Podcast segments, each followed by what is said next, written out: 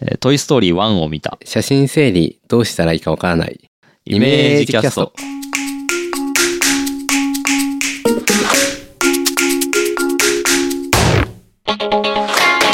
なんか新しい始め方になったみたいですね。そうですね。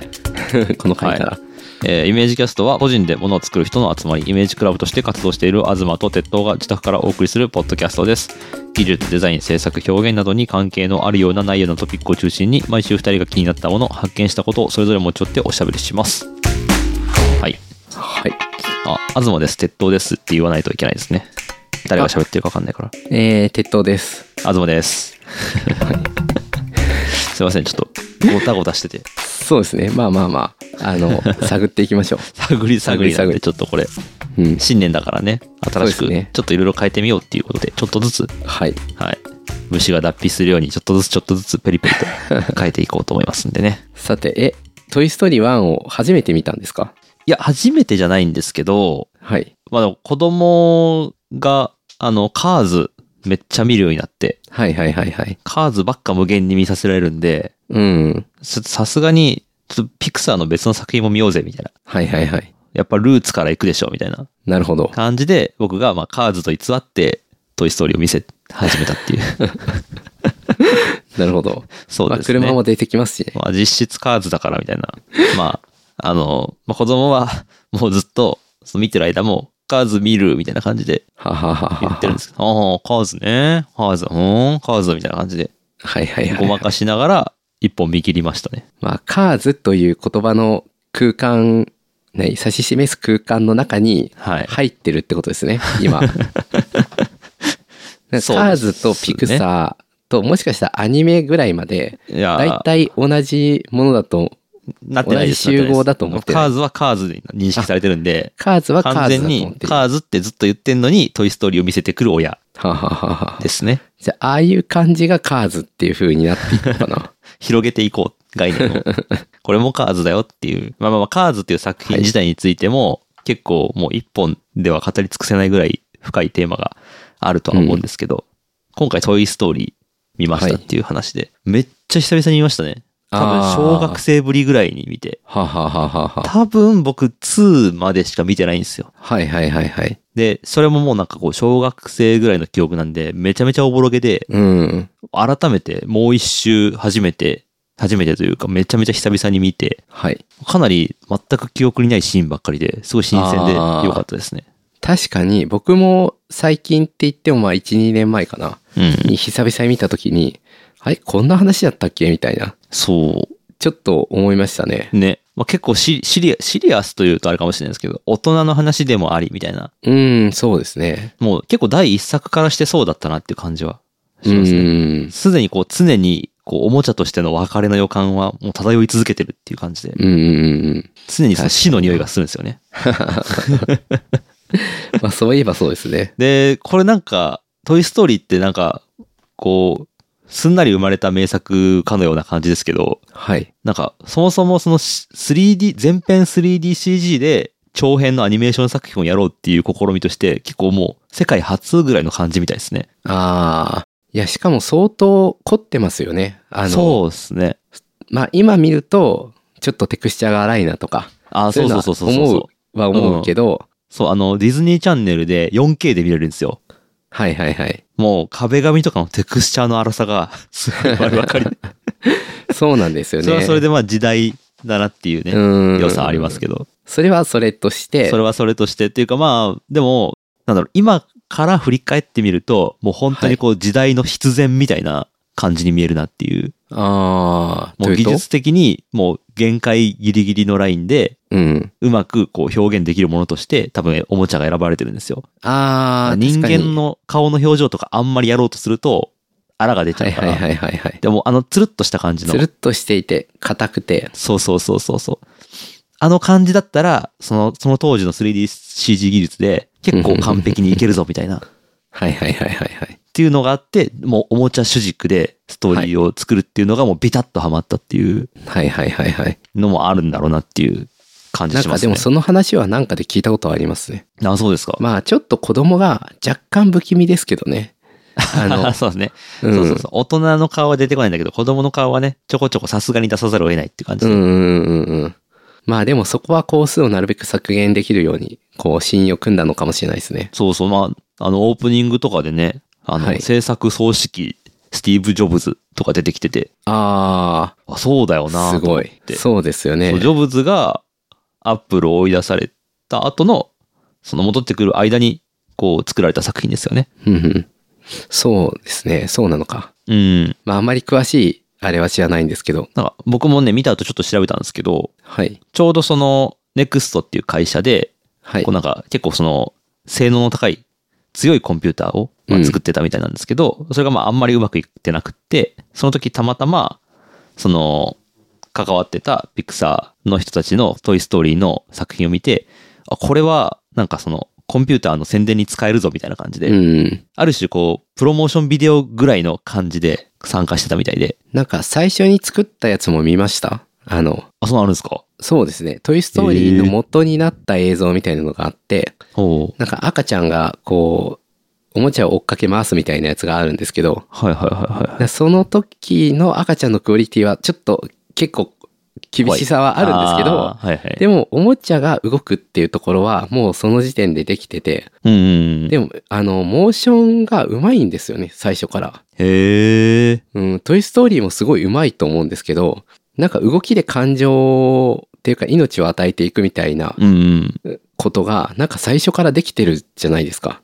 だ確かからあれにってすごくないですかその、おもちゃだから、表現できる顔の表情もそんなに豊かじゃないじゃないですか。う,、んうんうん。でも、その少ない表情のコントロールで、めちゃめちゃ豊かに表現してるっていうのは、いやー、ほんとすごいですよね。おもちゃだから、それにな、説得力があるっていうのももちろんあると思うし、うん。そういうのも含めてめちゃめちゃ、こう、必然性のど真ん中にバシッと当てて、うだんから。それ、これがこけてたらもう、そのピクサーとか存在しないぐらいの感じだったんで、あーみたいなん。で。まあ、そうか。すごい話ですね。今振り返ったら、こう、なんか、生まれるべくして生まれたみたいな感じに見えるけど、うん。もう当時からしたら、すごい、もう、なんだろう、めちゃめちゃちっちゃい的にビタッと矢を当てたんだろうなっていう確かに。い感じしますね。ストーリいやーでもももうめちゃめちゃ面白いし、ちゃんと。や、でも、トイストーリーの DVD かなんか書いた時に、よく、あの、DVD ってボーナストラックで、あの、制作秘話みたいなのが入ってたりしますよね。ね。で、あれ一回見たんですけど、まあ、当時レイトレーシングという概念がない中で、はいはい、虫眼鏡の表現が難しかったって言ってたんですよ。ああれ虫眼鏡が出てきたシーン、あ。は覚えいてますはかいねはい、はいはい。ありますね。あのーシドっていう、あの悪役の少年、意地悪で、あの、凶暴 な子供が、虫眼鏡でウッディの額に、こう、光を集めて。焼きを入れるっていうや焼きを入れるって いう。すごいひどいシーンがあるんですけど結、構えげつないですそね。の、あの、無理ならそんなシーンやらなくていいと思うんですけど、その、虫眼鏡越しに、何確かウッディを一回ちょっと見るんだったかな。虫眼鏡越しのシーンがちょっとあるんですよね。はいはいはい。その歪んだ表現がね。うんうんうん。で、あれは、あのー今だったら光がこう屈折してこうなってって CG で、あのートレースするっていうのは簡単にできるっていうか、まあ、標準の機能としてあるけど、はい。それが全くない中で、ゼロベースで、あれを表現するためにプログラムを組んだみたいな話があって、すごい。で具体的にどうやったっていうのは、まあ、言ってなかったんですけど、あのーすごい、なんか、ただ歪むだけじゃなくて、ちょっとフォーカスが合ってるような合ってないような感じとかが、はいはめい。ちゃめちゃよく表現されていて、ごくワンシーンのためにね。そう。だから、それ聞いた時に、なんだろう、ギリギリ作れたすごい対策なのかもしれないけど、うん案外試行錯誤する余裕がたっぷりあったのかなという気があして、あ、なあるほどなるほど。の、じゃないと、多分映画を作るためのソフトを作るところから、まあ入ってるじゃないですか。まあ多分そうでしょうね。うん、まあ今でもそうかもしれないけど、そこから手を出すっていうのは相当、ある意味余裕というか、まあ確かにね。なんだろう。な、やってやるぞっていう気持ちなのかもしれないけど、はいいはいはいはいやー、すごい、すごいですね。まあ、まあそれこそ、その、スティーブ・ジョブズが、その投資家的なポジションで入ってたから、みたいなのもうーん。あんのかもしれないですけど。いや、なんでできると思ったのかな。いや、すごいですよ。うーん。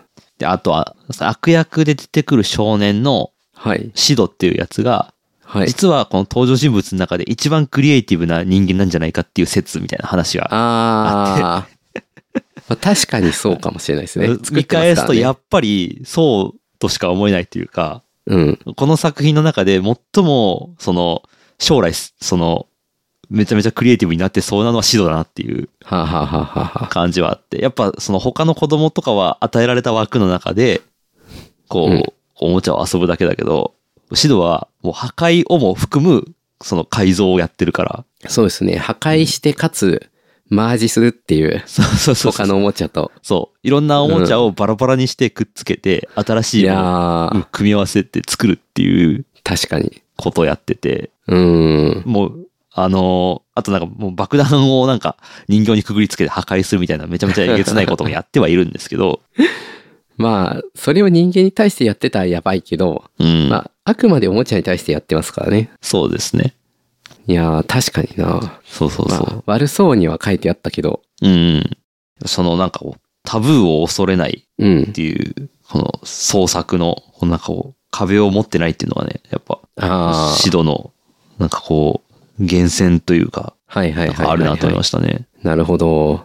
まあ、今思えば、あのーシドの部屋に結構はい工具とかたくさんあって、あそうそうそうそう。で、おもちゃもそんなに隠してるわけじゃなく、多分いろんなことしてるんだと思うんですようね。ん。で、妹はちょっと怖がっ、妹いましたよね。妹いましたね。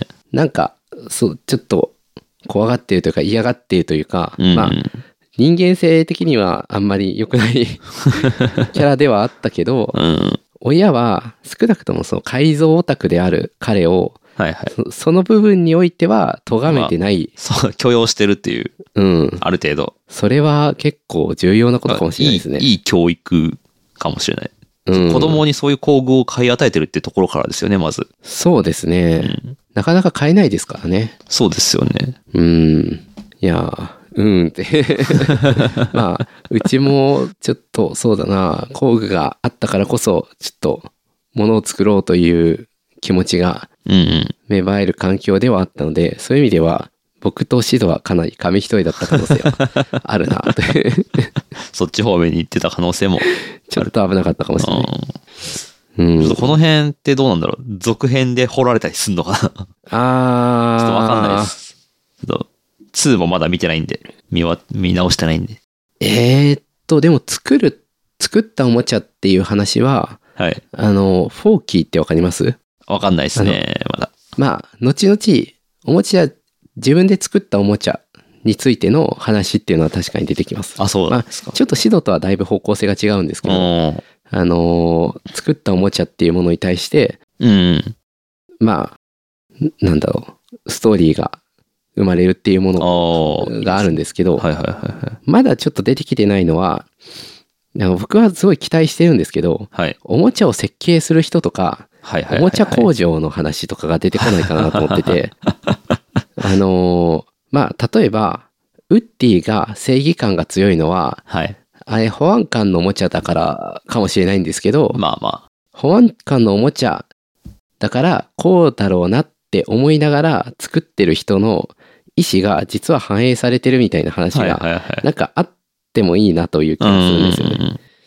で、だから、あのーそれぞれのキャラの源になっている作者みたいな話っていうのはいはが出てくると、なんかそれはもう作り手側の話になってくるから、うん結構いい、いいというか面白い話になるんじゃないかなと勝手に思ってはいるはといいうはいか。はうーんい。結構、そのトリッキーな切り口というか、は、なんかすごい感じましたね。その、あおーもちゃという話でも全然こう一筋縄ではないみたいな。あーそうですね。あの話になるまでどういう議論というか、あったんでしょううね。ん。これがちゃんと世の中にこう受け入れられる形になってるのが本当奇跡的というか、っうん。ていう感じしました。なんかそんなに映画に作り慣れ、映画を作り慣れているチームだったとは思えないけど、まあ、そういう人も招いてたかもしれないですけどうね。ん。それにしても、かなりトップの、こう、よし、それで行くぞっていう、決めうるん。力が強くないと、なかなか物事って動かないと思うので、はい。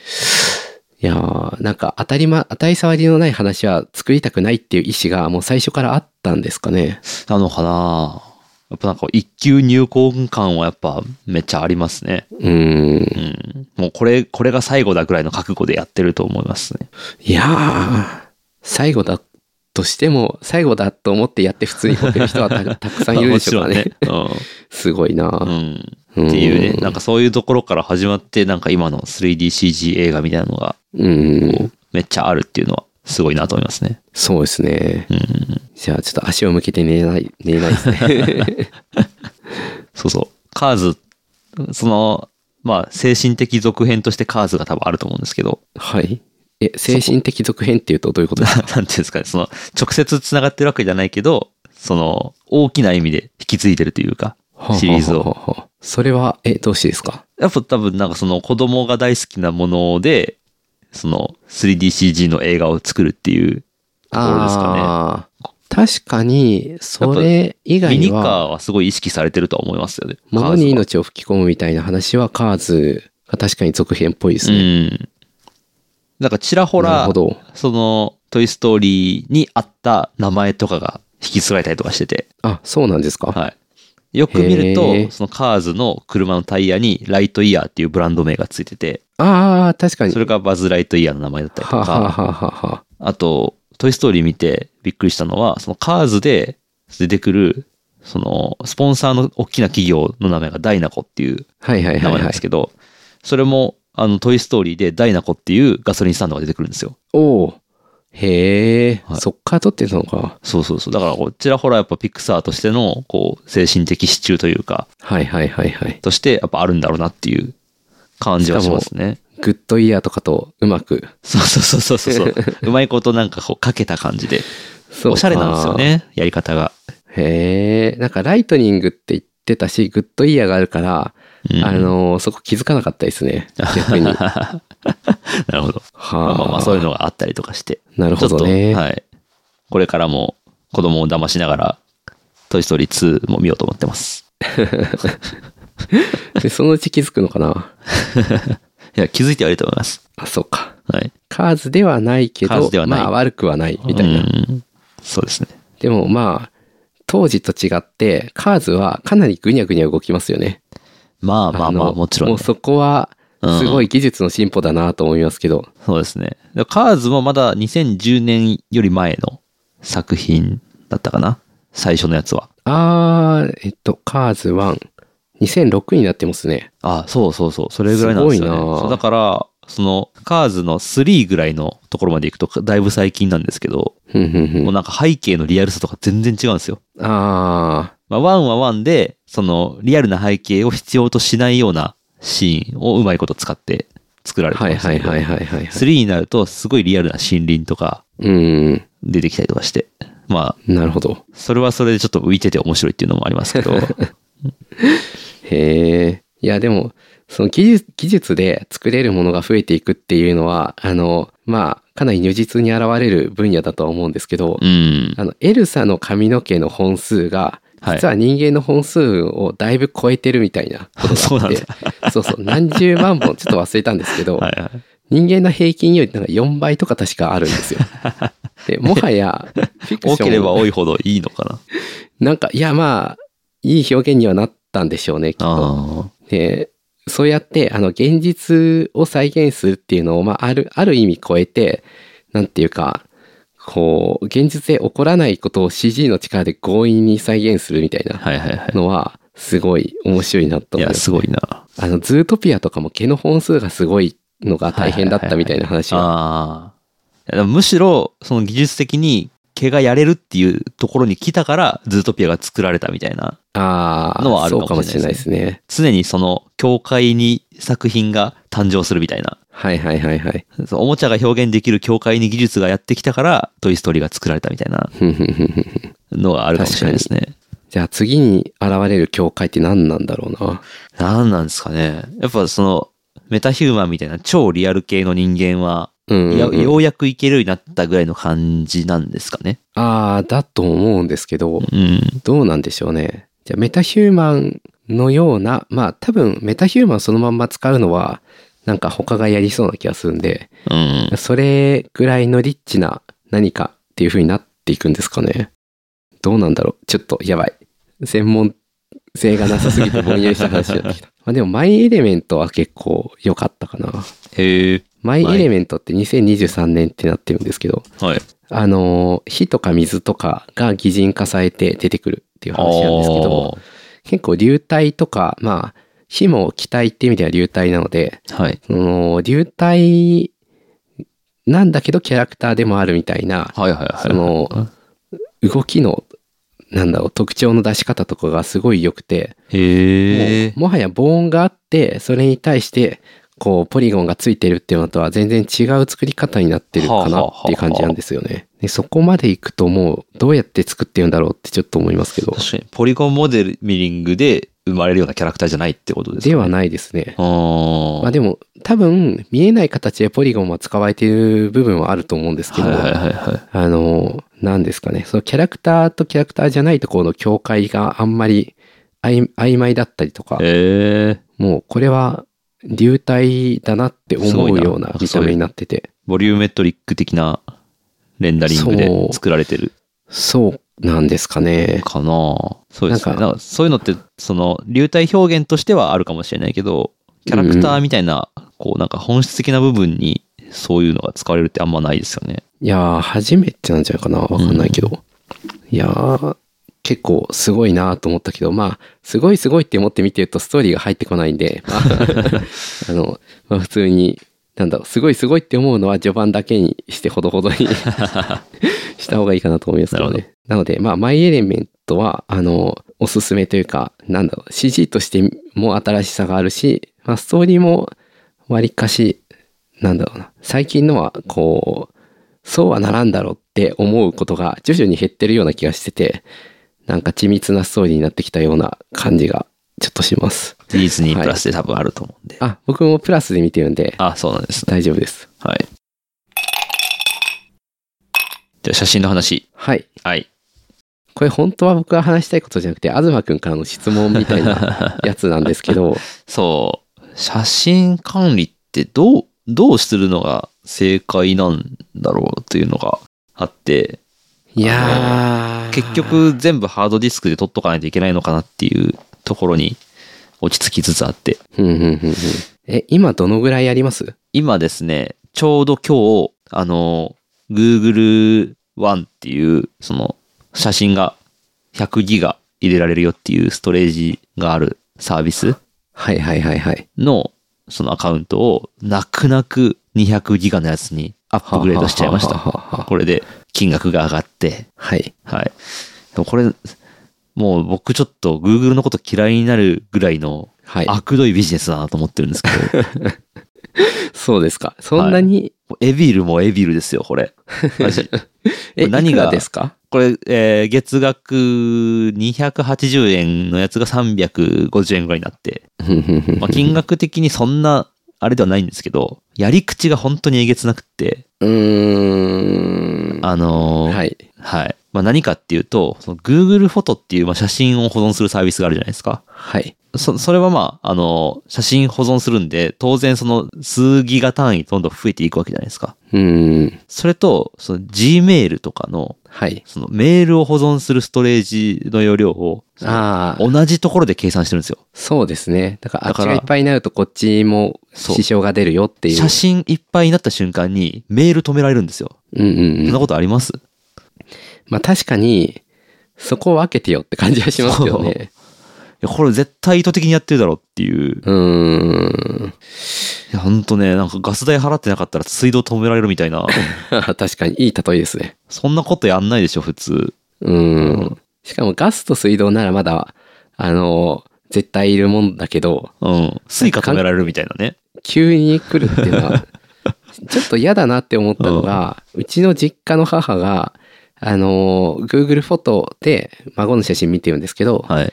Google フォトをインストールすると、デフォルトで写真を全部バックアップするようになっていて、はいはいはいはい。で、その結果すぐにいっぱいになって、なんかいろいろアラートが出るっていうう。ん。で、それで、あの、バックアップをする意思もないし、そもそも iCloud で全部バックアップ解いてるのに、なぜかそれがデフォルトでオンになってるせいで、なんかヘルプが必要になって、はいはいはいはい。こっちで、こう、あー全部二重になってるからこれ消すねっていう作業が発生するっていうあでもよく知らなかったら、普通に何かに加入してお金を取られてると思います。いや、ほんとね、良くないですよ、こんなの。よくないですね。いや、自宅サーバーですよ。まあ、こういうのもあって、その、そう、保 存、写真を保存するっていう行為を、クラウドに預けてる以上、常に、その、クラウド事業者に首根っこを掴まれ続けてるっていううんうんうんうん。ことになる、なるんだなっていう。そうですね。だってもう、本来メールと写真って関係ないはずじゃないですか。ちょっと、そうですね。いや、やり方は悪いと 思う。悪どい、確かうんに。うんっ。ていうのがあってね、その、写真って、どうする、みんなどうしてんのっていうのを、素直にちょっと聞きたいなと思いましいて。やー、僕も知りたいぐらいですけどね。鉄道さんの方がでも写真撮りますよね。えっとですね、そうですね。なので、ちょっと、まあ、100ギガをようやく超えたっていう話を聞いて、はい。なんか、まだそこかと。 100でいいのか、羨ましいなっていう感じなんですけ ど、でも僕でも写真を撮る人の中ではかなり撮らない方なので、はい。あのーそんなにびっくりするような数字にはなんないんですけうんど、うんうん。あの今1.3テラバイトですね。あまあまあ、そうなりますよね。うん。その、え、それは今まで過去に撮ってきた写真すべてですか一応そうなんですけど、あのーただ、去年撮ったものだけで400ギガぐらいあって、だいぶ加速度。あそりますねうなんですよね。あの、自分の子供だけじゃなくて、ちょっと、定期的に、なんていうか、保育園の他の親とかにはい声をかけて集まるとかやってて、おおで、それで、アクティブこう、完全にカメラマンやるんですけど、だ すごいな。から最近、写真は全然表に出してないけど、プライベートの写真がすごいたくさんあって、へえ。まあ、あの、例えば、結構走ってるなと思ったら、もう連写モードで、ま あ、1秒10枚、うん。 1枚35メガだから1秒350 メガ。でま瞬あ殺だな。消す消すんですけどね、結僕構の。Google アカウント瞬殺ですよ、多分 それそうですね。で、しかも全部ローなんで、まあ、うわまあ、重いという。はいはいはいまあ。その技術技術の進歩とともに加速度的に、この消費するデータの量が、桁が上がってますよね。そうですね。映像やってる人と比べたら、まあ、全然、もう、映像の人なんかね、何十テラ何百テラとかって話になってくると思うんで、はいはいはい。あの、まあ、その人こそどうやってるんだって僕は聞きたいんですけど、で、ちなみに僕は首根っこ掴まれてる側の人間で、あ、そうなんですね。そう、あのーライトルームで管理してるんですよ。あ、もう、えっと、デジカメで撮った写真も、スマホで撮った写真も、そうです。全部すでべすかて。へえ、まあ、スマホなんて、あの、皮膚、皮膚というか、ヘイクか。はい。はいはいなんであのか変な全然拡張子ね。今、あれ素晴らずいやっと覚えられない。素晴らしい、あのーフォーマットだと思うんであ、すけそうなどんで、すか。はい。あのーまあ、それ自体は好きなんですけど、まあ、全然軽くて、うんうん。で、デジカメで撮っ、デジカメっていうか、やっぱローで撮ったやつが1枚35メガとかなんで、はい。そっちが重いですね。ああ、まあまあ、そうなりますよね。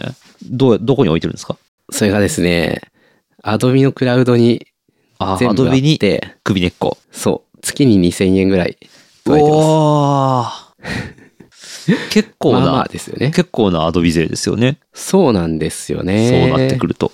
で、まあ、あのーやっぱライトルームのいいところもたくさんあるんで、うん。例えばタグ付けを雑にやってても顔で検索できるみたいな話だったりとか、はいはいはいはい。あのーまあ、ノイズ除去の機能がもう素晴らしすぎて、はいはい。で、それ、ポンとワンボタンでやると、あのー結構ノイズでガビガビだったやつが、割と見れるぐらいになったりするので、おーで、そうすると、無理に明るいレンズを買わなくていいっていう、なんていうか、節約効果すらあるというか。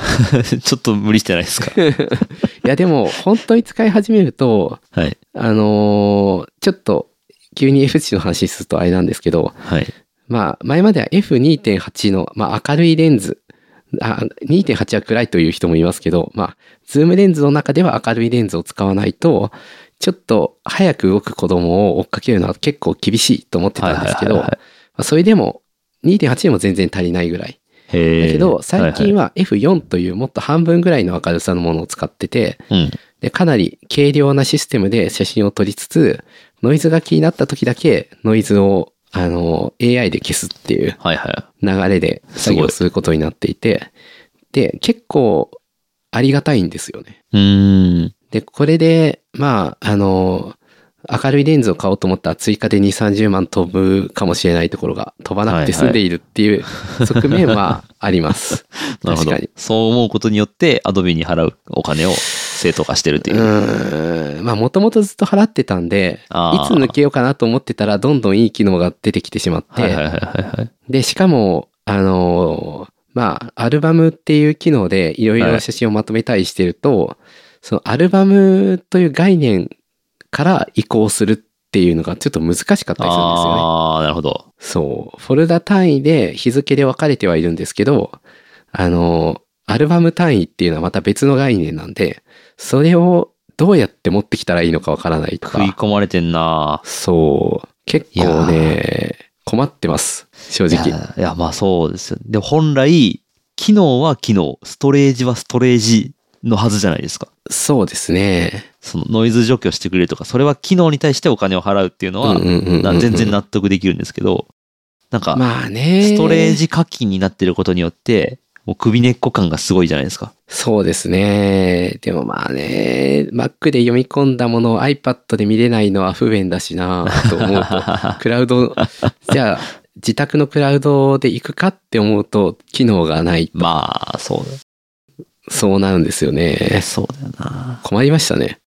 鉄道さんとか僕とかですら、こんな困ってる問題を、はいそ。の、普通の世の人々はどうやって解決してるのか、うーん。あるいはしてないのかが知りたいなと思って。まあでもやっぱほとんどは Google と Apple のどっちかだと思いますけどね。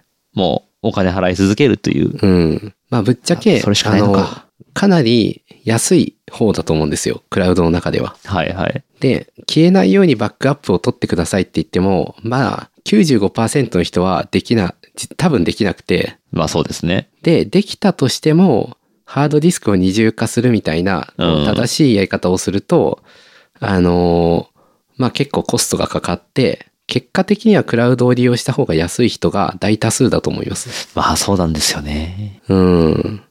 で、あの、一回、高校の時の友達から、はい。急に連絡が来て、写真が全部消えたから持ってるやつ送ってほしいみたいな。おー。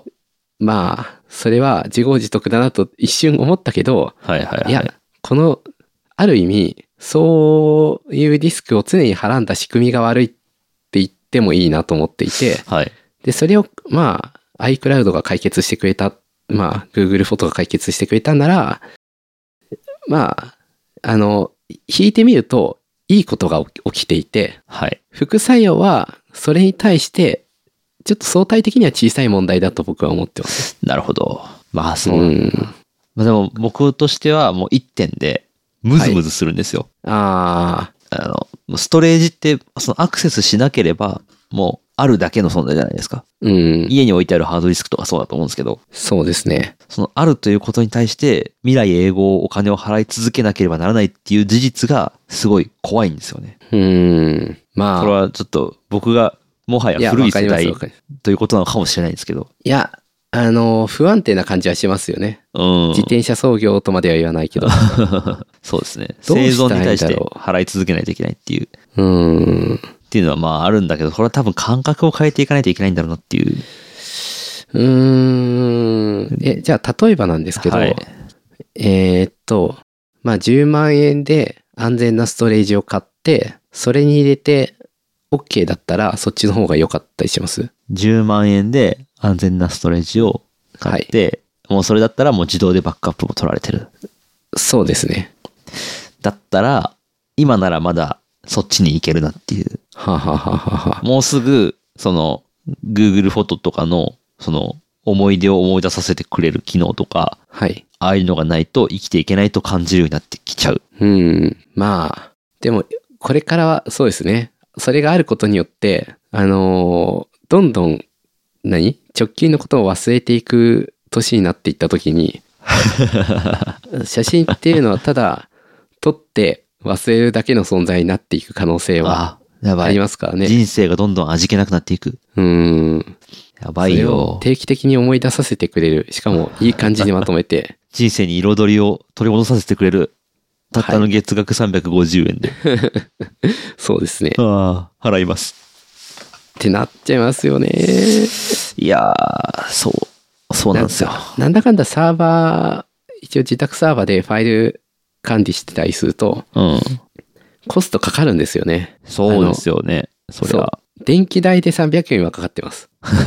でも、あの、ぼうちのってめちゃめちゃ低消費電力だから、はい。それで済んでるんですけど、ああの、普通のパソコンをずっと回してたら1000円とか2000円とか多分い全然まあいってるとくかもしれないあ。なと思いますけど、あー。そうですよねう。ん、なんか、それを知ってるから、僕は、あの、あんまり、そういう体力がない人っていうか、まあ、普通、そんなの自分でやりたくないんで、はい。あの、クラウドにはぜひ入って、ぜひ400円とか、まあ、アップルだったら140円ぐらいが最低のやつでしたっけ多分そうですね。 ?50 ギガとか。 50ギガだかなんだかで。うん。まあ、あれは、ぜひ入って、はいはいはい。もうお買い得ですよ って。あの、それ自分でやろうと思ったらどれだけ大変か、まあね。あの、多分想像もつかないとう思いまん。すって思うと、だってバックアップハードディスクに取ればいいんでしょって言ってハードディスクに入れて本体から消して、で、ハードディスクが壊れて、あれ、バックアップ取ってたけど、ハードディスクが壊れちゃったって、それはバックアップじゃないですっていう会話があるじゃないですか。ちょっと今わかりますかね、はいはいはいはいはい。要するに、どれか1個は壊れても大丈夫な状態にするのがバックアップであって、そのためにはいは常日頃、あの情報を更新し続け、常日頃壊れてないか確認して、で、壊れているのに気づかずに書き込み続けているってこともありますから、はい。で、そういうことを常日頃怠らず、壊れる前に、常日頃新しい、何 ?2、3年に1回は新しいハードディスクを買い、はいはいはいはい。もうやってやれないですよね。いや、ほんとね。よっぽどハードディスクが好きな人じゃないと。あと、その、思い出ってそんなにしてまで守る価値があるものなのかっていう、より本質的な問題がその後ろに横たわってると思ってて。まあ、あると思いますけどね、僕は。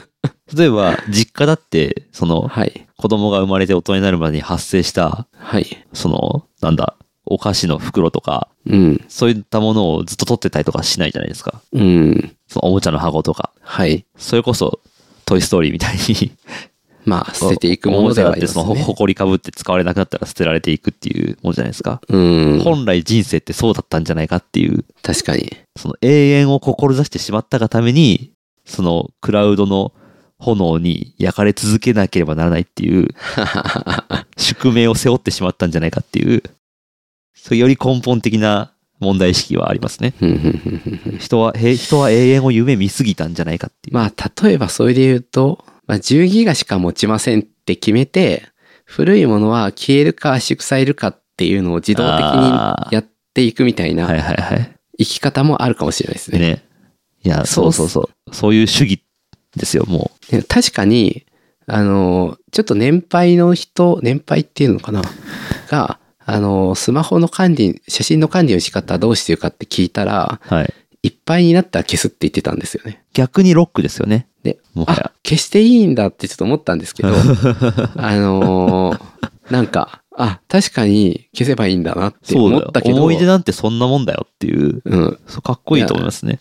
まあ、すごいなと思ったけど、うん逆に、あの、もらった手紙とかを、まあ、古いものは捨てていってるっていう話をしたときに、これ別の人なんですけど、あの、ああ、捨てるのもまあ、さっぱりしてていいね、みたいなことを逆に言われたことがあってう、ん。で、紙の書類はどんどん捨てるものだと思って生きてきたので、あの、まあ、手紙って言ってもそんなに大げさなものをもらうことってそもそもないと思うんですけど、まあね。あの、その、意外に持った人は捨てない派だったので、はいはいはい。手紙が溜まっていくんですよね。うん。だから、ちょっと、その人、まあもしかしたら昔の人は紙の書類は取っておいて、データは消していいと思ってい る。若い人はその逆って思っているっていうパターンは、まなあ、るちほょど。っとステレオタイプすぎるけど、まああるかもなと思いました、物ね。理とデジタルデータの、そその、重みを置く感覚の違い、う。うん。バランス感覚というか、そうです確かにねね。それはあるかもしれない。で、まあ僕は、あの、取っておく、努力すれば取っておけるものを、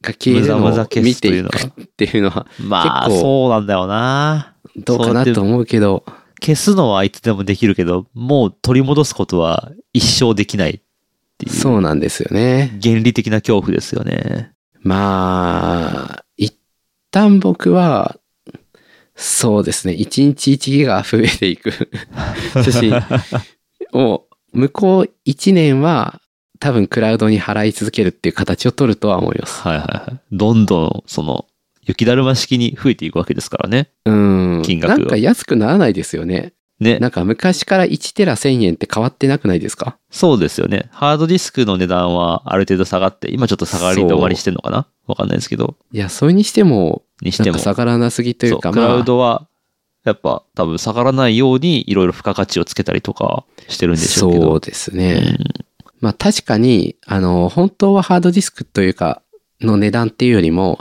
トラフィックというか、まあ、データを出し入れすることに対するコストがかかるから、うん。まあ、容量だけで課金するのは間違ってるっていうのはあるとは思うんですけど、うん。でも最初、ドロップボックスが1テラで1000円でしたよね。はいはいはい。ああ、なんかそんな感じでしたね。で、それって何年前もう十数年前 ですよ。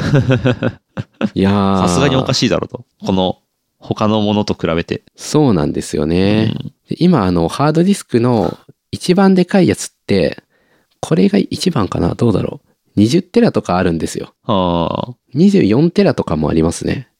20、多分この辺が今んとこ上限だと思うんですけど、あ、はい。当時、ドロップボックスが出た頃って、多分2テラとか4テラの時代だったんで、おー1桁は増えてるはずなんですよね。はいはいはい。いやう、んこれは結構写真、スクラウドストレージ問題は、すごくこう、ビジネスと、その人生の、こう、哲学だったりとか、倫理だったりとか、うんうんうん。そういったものがこう、クロスする。あと技術的な問題と、はいはいはいはい。そういったものがこう、全部クロスする、こう、結構重要な場所にある確か問に。題なん、その、なんだろう、尊厳死とかと同じように議論されるべき問題なんじゃないかなって思 なるっほてどるんですけど、まあみんなそんなにまだね、差し迫った問題を感じてないから、うん。笑ってられるのかもしれないですけど、いやまあデこれータが、がね、これデータがどんどん増えていって、月5万とかになったらどうするって話ですよ。でしかもそのデータが5万を払い続けざるを得ないと感じるほどそ重うそうそ要う一生、一生分の記録が全部そこに乗っかってて、月5万みたいな、もうなんかお墓の維持費みたいな話になってくる のかな。そうですよ。そうなってくると、いよいよそこに対して何に払ってるのかっていう。うん。それは、なんか、むしろそのデータっていうよりかは、もっとこう、霊的なものだったりとか、うんうんこう生きていく、生きているっていうことの実感に関するものだったりとか、。うん。なんかそういった問題になってくる気はしますね。そうですね。なんかこれって遡ると同じような問題ってあったんじゃないかと思うんですけど、はい。なんか例えば VHS が大量にある人はいはいはいはい。も同じようなことを感じてたんじゃないかなと思うんですよね。ああで家もなんかそのために広い部屋に引っ越してる人とかもまあ少ないとは思うけどー、はい。多分いると思うんですよ。うん。はいで本買ってきた本を捨てたくないから広い家にするとかはいはいはい。あの広い家に引っ越さなかったとしても一部屋それで潰しているとうか、ん。そうやって何らかの形でコストを払い続けているっていうのはもう月数万円っていう範囲だったら全然今までも多分あった話ではいはい。そういう人たちがどう対処してきたのかっていうのは、結構関係ある話だ気がするんですあよあね。。でもその大きな違いは、フィジカルなものは朽ちていくじゃないですか。うービん。デオテープも、どれだけ頑張っても劣化はしていくじゃないですか。そうですね。データは劣化しないから、いくらでも大事にすることができるっていう。そうですね。まあって言っても本も、本とかだと人間の寿命よりは長かったりするから、ああ、まあ、確かにな。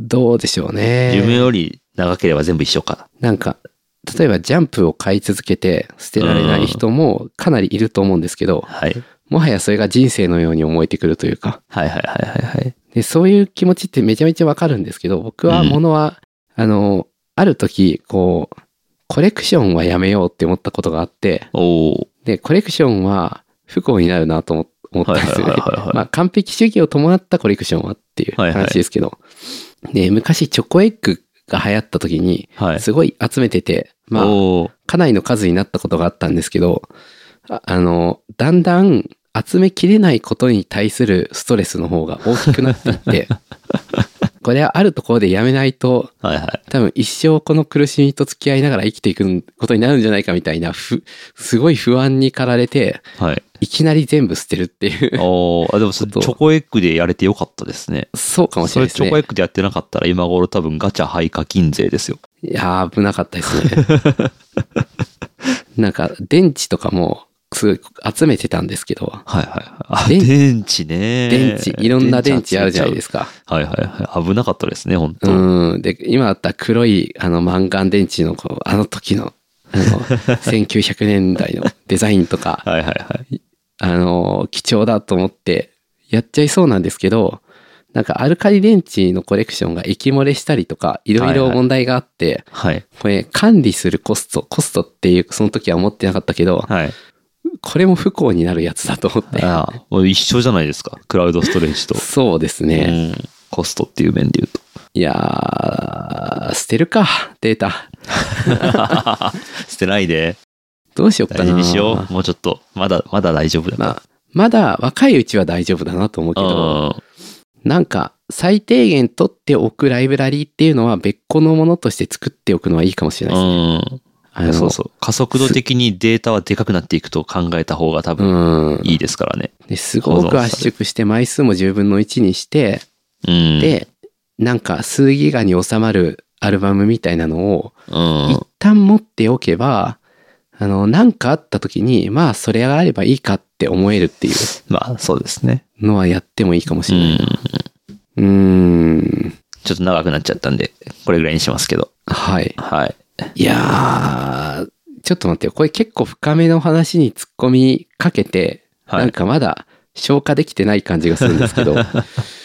そうかどうしましょうかね。そうですね。記録が人生なのかっていう。うん。いや、記録は人生ではない。だから、捨て、捨ててしまっても問題ないと言い切れないじゃないですか。うん。絶対に、人は。そうです記憶ね。すべての記憶を失ったら、それはもうその人じゃないですからね。まあ、いまあ定義がちょっと難しいとこですけど。そうですね。まあちょっとこれは多分、将来的には、老後、こう、老人ホームどうするかとか、うん。えー家の建て替えどうするのかとかね。うん。 2階、二階に足腰が弱って登れなくなっちゃってみたいな、うん。そういうのとかと同じようにこう論じられる問題であるというふうに僕は予言して終わろうと思い ます。まあでもそうでしょうね。確かに。はあ。常に、常に新しいものを使い続けるみたいな。はいそんなの不可能ですからね。ね、本当不可本能当とまで言うと言い過ぎかもしれないけど。うん。じゃあ、このイメージキャストも最終的にはもう超超圧縮して、なそうんでかすよ。断片しか残らないような。そう最後なんかモールス信号みたいにな って、ちっちゃくなって終わりますから。うん、そうなるかもしれうない。いん。やー確かにな。なんか昔はハードディスクなんてどんどん大きくなるから、楽勝消ださとな思くっていていんまだしたよ。ってうん。そんなこともなかった。じゃあちょっとみんな将来写真どうするつもりなのかうん。教えてねっていう感じで終わろうと思います。はい。はい。ちょっと教えてください。はい。助けてくれ、俺たちを。うん。このまんまだとね、頼む本当にうん。一生のうちいくら使うんだろうな。写真を全部消すっていう宗教が生まれるかもしれない。このままだと。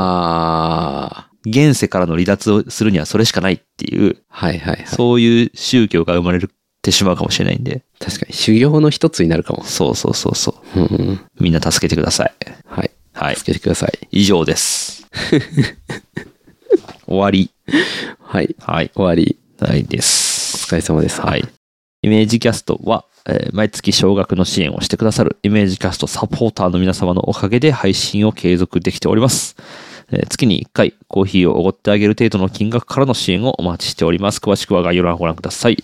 そしてイメージキャストでは皆さんの感想をモチベーションにして配信を継続しております。感想要望は、こ感想要望はハッシュタグイメージキャストをつけてツイート。ツイッターあんまり見なくなっちゃったな。うーん。あ、しかも、ツイートじゃなくてポストか。ポスト、ポストね。はい。